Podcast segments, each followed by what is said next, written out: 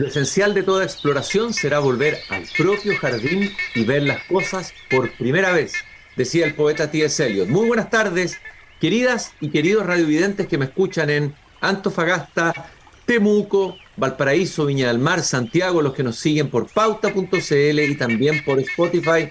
Estoy abriendo, como todos los días, puntualmente la verja de madera de mi jardín para que caminemos por él, conversemos, divaguemos. Y justamente estaba divagando porque a veces me pongo a mirar el cielo, aquí a la sombra de uno de los árboles de mi jardín. Me encanta mirar el cielo cuando puede verse. Ahora en invierno es, más difícil ver el cielo despejado, pero cuando lo logro y miro el cielo, sobre todo me recuerdo cuando lo miraba en el norte, cuando uno se tiende, eh, digamos, en el suelo y empieza a mirar hacia arriba, eh, me viene a la memoria una reflexión de un pensador del siglo XVII que también fue un científico, Pascal, Blaise Pascal, el famoso Blaise Pascal, que dice lo siguiente, y tengo aquí escrita esa maravillosa reflexión que está en su libro Pensamientos. Cuando considero la breve duración de mi vida, absorbida en la eternidad que la precede y la que la sigue, el pequeño espacio que lleno, y cuando por lo demás me veo abismado en la infinita inmensidad de los espacios que ignoro y que me ignoran, me aterro y me asombro de verme aquí antes que allá, ya que no hay razón para que esté aquí antes que allá, porque exista ahora más que entonces. ¿Quién me ha puesto aquí? ¿Por orden de quién me han sido destinados este lugar y este tiempo? El silencio eterno de los espacios infinitos me aterra. ¿Cuántos reinos nos ignoran? Y subrayo la última o penúltima afirmación de Blaise Pascal que tiene que ver con nuestra paciente, caminante y eh, con tertulia de hoy día en el jardín. El silencio eterno de los espacios infinitos me aterra. Hay quienes sienten ese terror casi ontológico, metafísico ante el espacio abierto, pero hay otros que sienten el mismo asombro, pero sobre todo sienten curiosidad y quieren ir más allá de esa primera sensación de sentirnos tan pequeños, de sentirnos nada, y buscan explorar e indagar. Y es así como llega la vocación de la astronomía a mucha gente joven, eh, y esperemos que cada vez más en Chile y en el mundo, y digo en Chile sobre todo por los cielos privilegiados que tenemos. Y me parece que ese es el caso de Valesca Zambra. Ella es doctora, estudiante de doctorado en física en el Instituto de Ciencia y Tecnología de Austria. Fue investigadora del Instituto Milenio para la Investigación en Óptica Miro Estudió física, magíster en física en la Universidad de Chile y es, entre otras cosas, creadora de HANA, un software educativo para enseñar astronomía, pero ya ha ganado varios premios, algunos premios bien relevantes e interesantes. Por ejemplo, el año 2019 fue declarada la joven chilena del año, pero además eh, ha trabajado eh, en fenómenos que tienen que ver con la astrofísica eh, por ejemplo, investigó vórtices en cristales líquidos. Yo no entiendo nada de lo que significa eso, tendrá que ella explicarme de qué se trata esa investigación. Descubrió un estado exótico, eso me parece atractivo, digamos, en la materia. Valesca, muchas gracias de venir a acompañarme esta tarde para caminar y conversar sobre el cielo, sobre esos espacios y ese silencio eterno de los espacios infinitos que aterraba a Pascal en el siglo XVII, pero me imagino que a ti ya no te aterra, sino que te atrae cada vez más. Gracias por estar aquí en el Jardín de Valesca. Hola Cristian, muchas gracias por la invitación, estoy muy muy contenta y, claro, la infinidad del espacio y, la curiosidad y el asombro es algo que nunca nos debe aterrar por lo menos uno, puede aterrar, pero quizás en, un buen sentido, para, para que, ese, tipo a veces de, miedo, de, de, aterrar, eh, nos pueden también llevar a, a nuevas ideas, a, nuevos caminos también. Desde luego. Y, y te quería preguntar, ¿cómo es que nace en ti el asombro y no el terror? Por los espacios infinitos y el interés por la, por la astronomía. ¿Astronomía o astrofísica te gusta decir a ti? Eh, mira, actualmente estoy más dedicada a la física, de hecho la, física cuántica, pero he pasado por diferentes eh, materias de, diferentes áreas de investigación. Y sí, inicialmente eh, comencé con, con, la astronomía y siendo muy, muy pequeña. Eh, bueno, voy a poner un poco de, contexto. Eh, cuando yo nací, mi mamá estudiaba química, iba en la universidad. mi mamá fue mamá soltera. Y, y bueno, yo crecí viéndola en los laboratorios, crecí viéndola estudiar eh, me, acuerdo que me acostaba, eh, cuando me iba a dormir, eh, yo la veía ella en su escritorio estudiando siempre jugaba también a, imitarla a estudiar. Me acuerdo muy bien que ponía mi pequeña mesa chiquitita, ponía, la ponía al lado de su escritorio y ella hacía como que estudiaba. Y, claramente eso también impulsó esta curiosidad. Siempre tenía, me llamaba mucho la atención que eran esos instrumentos que estaban en el, en el laboratorio y todo. Entonces, eso para mí fue muy relevante en mi, en mi infancia. Luego, eh, bueno, mi mamá terminó su carrera, eh, nos mudamos a la ciudad de Copiapó y en séptimo básico eh, decidí entrar a la Academia de Ciencias de mi colegio, que la lideraba la profesora Ana García. Y bueno, tuve la suerte de tener una muy buena profesora de ciencias y eso de verdad tuvo un impacto crucial en, mi vida y en mis decisiones de querer ser científica. Eh, y bueno, me acuerdo que la primera actividad de, de esta Academia de Ciencias fue realizar eh, una, una salida a terreno a observar las estrellas a Inca de Oro, que es una localidad que queda alrededor de unos, me parece que son como 80 kilómetros desde la ciudad de Copiapó. Y eh, y para mí ese viaje me impactó. Eh, tomamos un bus como a las 7 de la tarde, fuimos todo el grupo. Eh, ahí, bueno, está en medio del desierto, de hecho es muy similar a, podríamos decir, el planeta Marte. y todavía me acuerdo, bueno, esperamos el anochecer, y para mí fue muy impactante ver cómo, cómo se veían las estrellas eh, para mí era como si un poco menos no las pudiese tocar, parecieran como si estuvieran tan cerca y eso de verdad me, emocionó mucho. Muchas veces día cuando recuerdo todavía me emociona. Y, eso me, me, impulsó a, a querer decir, oh, me encanta la ciencia, hay mucho por, por investigar, hay muchas incógnitas y yo, ¿sabes? Quedé asombrada. Y de ahí yo dije, quiero ser científica, eh, quiero dedicarme a investigar a, eh, la materia, investigar el universo. Y, eso eh, fue así que con esa motivación continué el resto de mi colegiatura realizando proyectos de investigación, yendo primero a conferencias regionales, nacionales. De hecho, la primera vez que fui a un congreso nacional no, no, lo podía creer. de hecho, mi primer vuelo eh, fue yendo a un Congreso Nacional de, eh, Ciencia en Punta Arenas, desde Copiapó a, Punta Arenas. Entonces, claramente eh, marcó mucho en mí el hecho de tener una mamá científica y después tener una, profesora de ciencia tremendamente motivada. Tú dijiste que ahí que habían todavía varios enigmas, ¿no es cierto? Probablemente muchos, miles de enigmas hay para la ciencia misma, de ese cielo, de esas estrellas que después descubrimos que están muertas, entre comillas, pero que siguen brillando para nosotros. Eso ya es algo sorprendente. ¿Qué es lo que más te asombra hoy de, ese mundo estelar que podemos ver desde acá, estando tan lejos de él? ¿Qué es lo que más te asombra o te ha asombrado?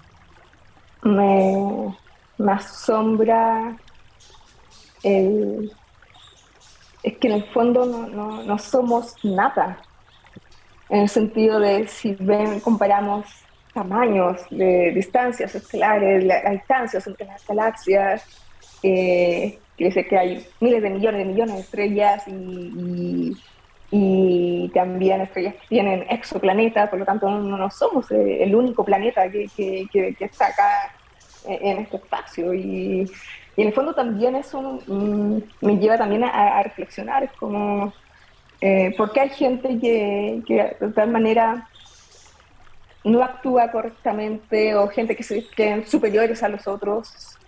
Mm. Sí, en el fondo en la escala universal no somos nada.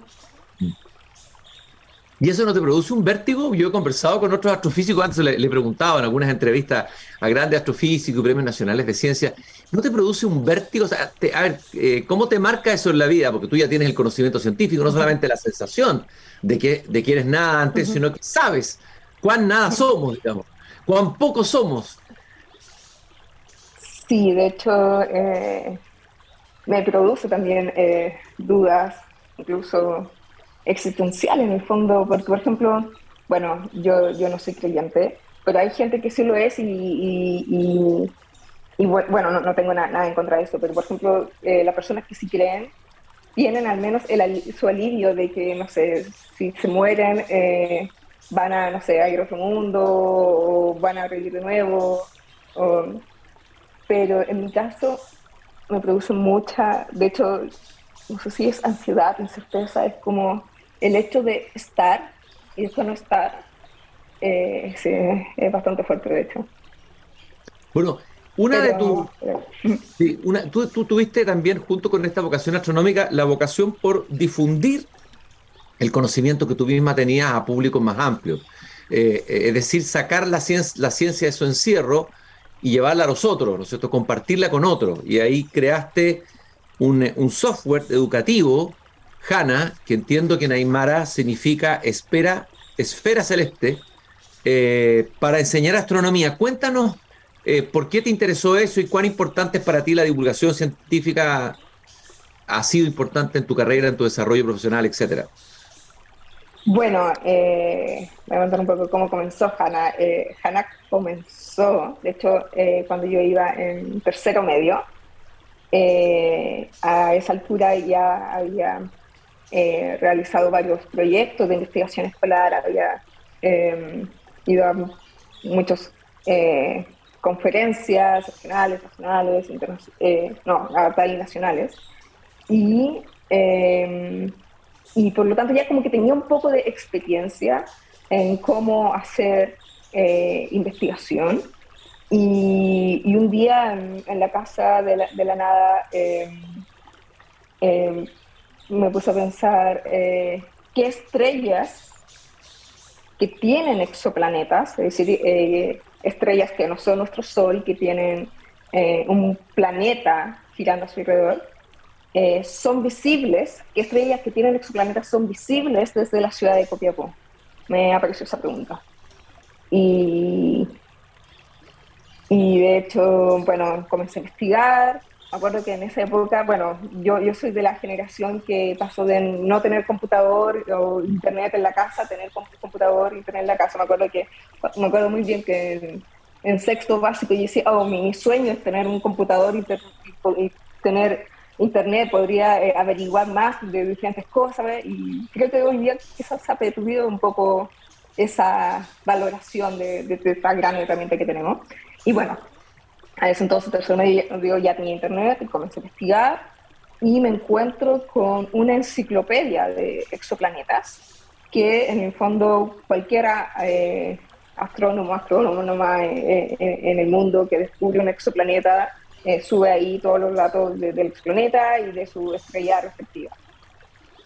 Y bueno, encontré esta base de datos y dije, ya, ¿cómo lo hago para saber qué estrellas son visibles desde Copiapó, que estrellas que tienen exoplanetas. Y, y bueno, eh, comencé a estudiar y, me encontré con una ecuación, una matemática que, que, se ve como el primer año de universidad, que no se ve en el colegio. Y eso no me, no me detuvo. Y mm. dije, no, pero es que yo quiero saber y bueno, finalmente contacté a, la astrónoma Nidia Morel del Observatorio de las Campanas. Eh, ella muy amablemente me respondía a mis correos y, bueno, eh, golpeé puerta en el fondo. Creo que es muy importante golpear puerta y le dije, hola, eh, ¿se acuerda de mí? Eh, usted una vez nos visitó en el colegio que para dar una charla. y bueno, le conté mi problema. Y bueno, me dijo básicamente, estudia, tienes que estudiar y me vas contando los problemas que vas teniendo. Y bueno, me puse a estudiar trigonometría esférica y encontré unas ecuaciones que determinan, de acuerdo a la, a la hora y con los datos de coordenada de la estrella y, la, latitud del lugar, finalmente te, te, da información si la estrella es visible o no a tal fecha del año, eh, a tal hora y, en, también en cierta ubicación. Me acuerdo muy bien que eso fue como en vacaciones de fiestas patrias y siempre solíamos para el 18 ir a, con mi familia a La Serena a, bueno, a visitar a familiares y yo me acuerdo que me, me llevé el computador y como que en el fondo como que dividía mi tiempo entre ir a las fondas, pasarla bien, carretear y después llegar a la casa a seguir trabajando con los datos. Y me acuerdo que después de vuelta de esta, eh, del 18 llegué al colegio y le digo a la profe, mire, realicé esto, le expliqué, eh, bueno, con esta ecuación podemos calcular qué estrellas son visibles, qué estrellas que tienen exoplanetas son visibles desde Copiapó y realicé mi propio mapa del cielo para el primer día de cada mes, eh, con las estrellas que son visibles y sus posibles, eh, bueno, y sus respectivas constelaciones. Entonces, como súper loco, porque para mirar como, oh, mira esa estrella, eh, esa estrella tiene un exoplaneta, y esa vida es súper loco, porque en el fondo tú estás observando una estrella, y si esa estrella, bueno, esa estrella tiene exoplaneta, y si ese exoplaneta eh, tiene vida, eh, eh, produce algo también, no sé, emotivo en el fondo. Desde luego, me imagino, y tu profesora debe haberse sorprendido, ¿no? De, de, de, a, dónde, a cuán lejos habías llegado, ¿no? Sí, sí, sí. Bueno, finalmente lo presentamos en, un Congreso Nacional de Astronomía y ahí quedé acreditada para representar a Chile en, un Congreso Internacional de Astronomía de, Ciencia Escolar, donde ahí obtuve el segundo lugar.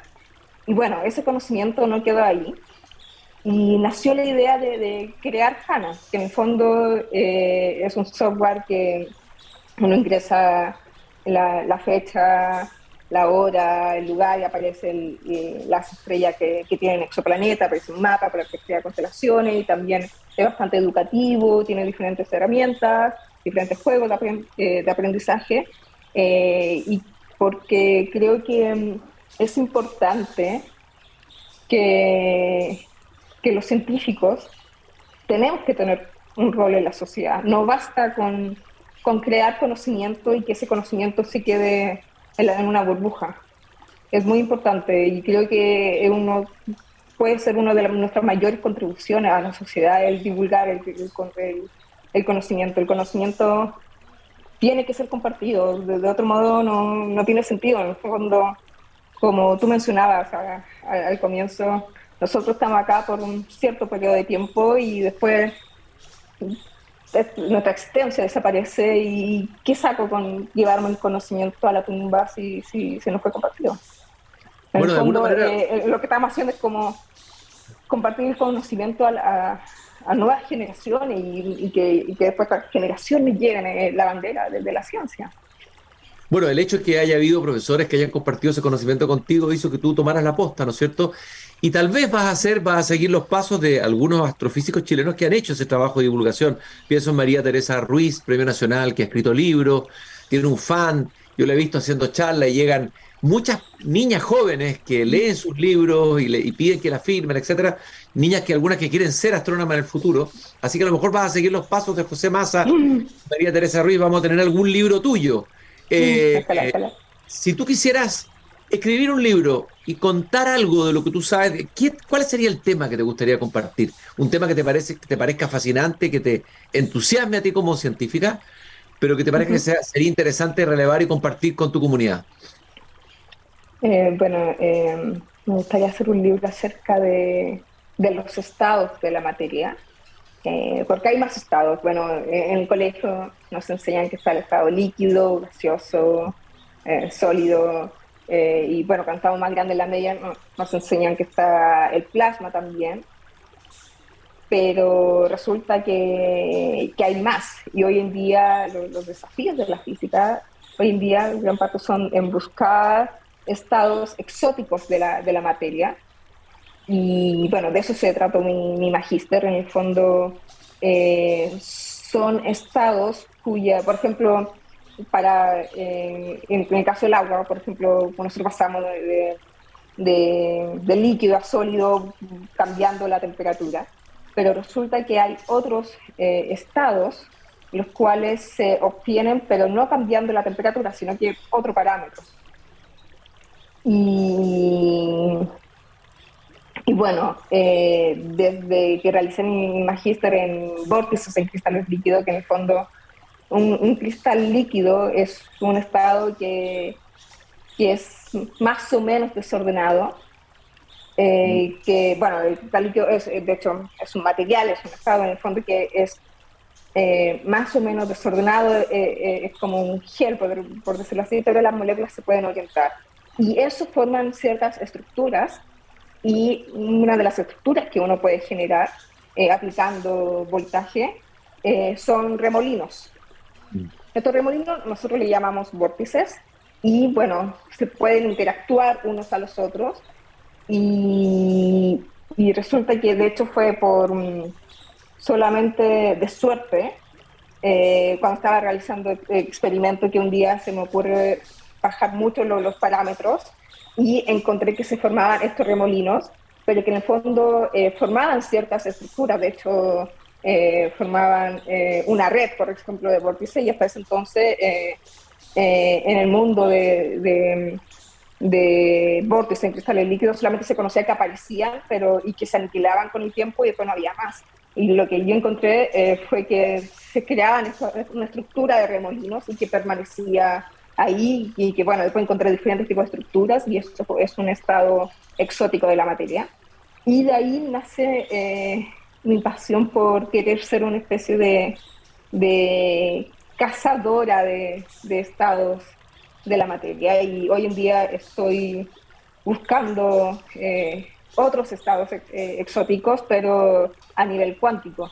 Desde, desde, lo macro, ahora estoy en el mundo. ¿Y cómo cambia? ¿Cómo cambia trabajar en esas dos escalas o en esas dos dimensiones, en esos dos mundos, por decirlo así, de dos dimensiones de la física, ¿no? Que generan casi como dos físicas, ¿o no? De, eh, eh, ¿Cómo es cambiar hacia lo cuántico?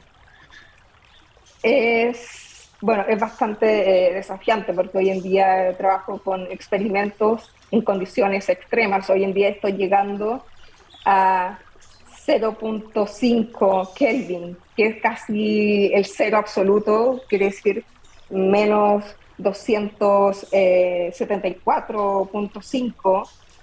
grados Celsius.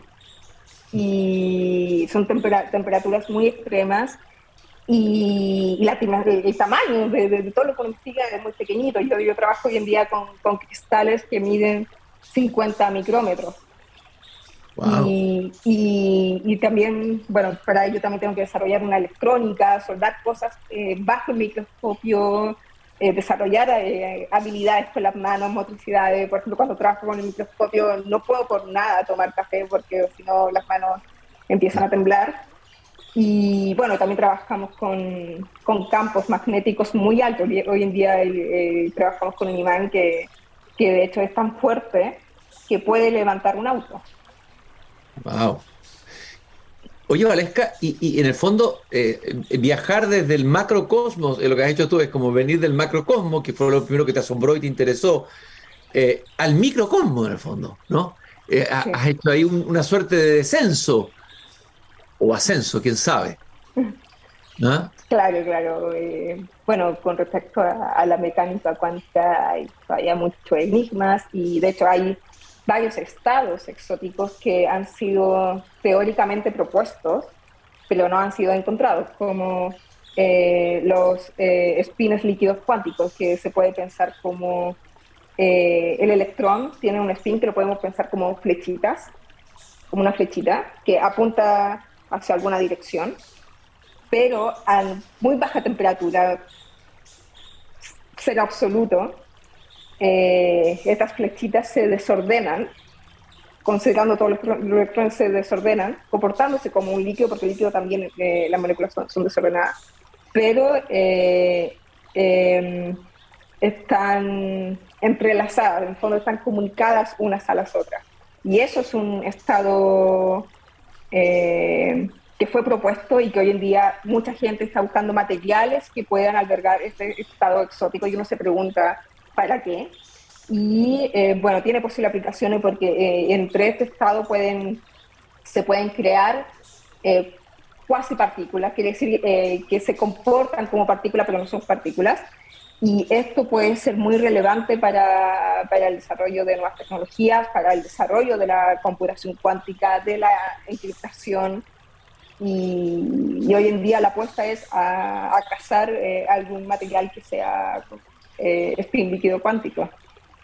Y una cosa, Valesca, en, en, el caso de la investigación de los vórtices en cristales líquidos, entiendo que fue el azar un poco lo que ayudó a que llegaras a eso. O sea, ¿qué lugar ocupa el azar en la investigación? Porque me imagino que un investigador planifica, tiene un objetivo, se plantea algo, pero hay veces que hay ciertas cosas que llegan por azar. Eh, ¿Cuánto papel juega el azar en, este, en, este, tipo de investigaciones?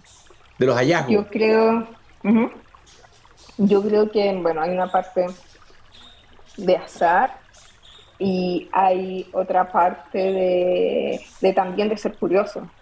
Porque en el fondo, eh, para mí fue como, hoy, ¿qué sucede si bajo mucho la frecuencia del voltaje? Pero muy, muy, muy, muy, muy, muy pequeño, dándole una frecuencia de voltaje muy, muy pequeña.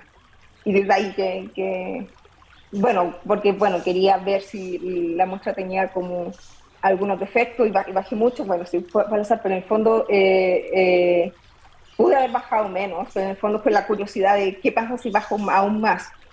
Eh, y también el, el, ser perseverante en el fondo, porque bueno, en, el mundo experimental y en la vida también en general, no siempre las cosas funcionan como, como queremos.